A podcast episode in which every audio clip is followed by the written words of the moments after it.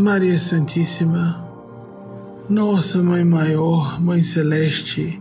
representante da maternidade divinal, invocamos a Sua presença em nossas vidas, transformando, como a Senhora solicitou a nosso Senhor Jesus, a água em vinho. A água da mera sobrevivência às situações de problemas, no vinho da alegria, nos desafios faceados e nas soluções encontradas, onde antes julgávamos encontrar circunstâncias aparentemente irresolúveis. Ó oh Deus, justiça e inteligência perfeitas, representado, representada na figura de Gabriel Cristo, aquele que visitou Maria e tornou-a grávida de nosso Senhor Jesus. Pedimos a sua interferência, o Senhor, que foi Yahvé, eu sou o que sou, para Moisés, que foi aquele que ditou o Corão para Maomé do Islã,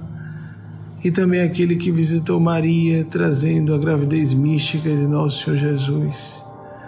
Pedimos aos três, os senhores, três Cristos, sua interferência em nossas vidas. Pedimos pela superação de todas as nossas paixões, aquelas que nos perturbam, porque existem as boas paixões pelo ideal, pela vocação, pela família, quando não há apegos, quando há o ideal, quando há a busca de colocar o outro e algo maior acima de nós, o outro que é amado sem interesse de retribuição, como deve ser o amor, por exemplo, por filhos e filhas. Pedimos que nos ajude a superar as outras paixões, as paixões malevolentes, o ciúme, a inveja, a ambição desmedida e também as paixões degradantes, os vícios, vícios psicológicos, vícios de dependência psicológica ou dependência química, vícios intelectuais, vícios emocionais,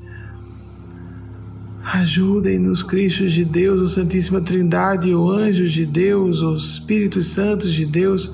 não importando a nomenclatura que utilizemos de acordo com nossas inclinações religiosas ou ausência de tendência religiosa convencional, convencional pedimos a sua interferência de todas as forças de Deus para que nos tornemos pessoas melhores, fazendo-nos úteis aos nossos irmãos e irmãs e humanidade e que a cada hora dos nossos dias verifiquemos o que podemos fazer para tornar nossa existência mais prolífera, porque a utilidade ao bem comum começa na terapia ocupacional com pessoas encarceradas. Se até pessoas com tendências criminógenas podem ser modificadas em sua estrutura fundamental de ser pela prática do bem, pelo sentido de utilidade ao bem comum, como não pensar que isso será positivo, felicitante, curativo, felicitador ou curativo para todos e todos nós que nos julgamos medianos ou pessoas relativamente saudáveis psicológica e moralmente. É da nossa natureza fazer o bem, é da nossa natureza humana fazer a felicidade de outras pessoas, viver a bondade, o amor. Ajude-nos, ó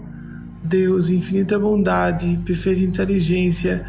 a não só inteligir, mas sentir isso, a viver com disciplina, com persistência em qualquer conjuntura em que estejamos inseridos, inseridas, a fazermos o nosso melhor sempre para que o melhor nos procure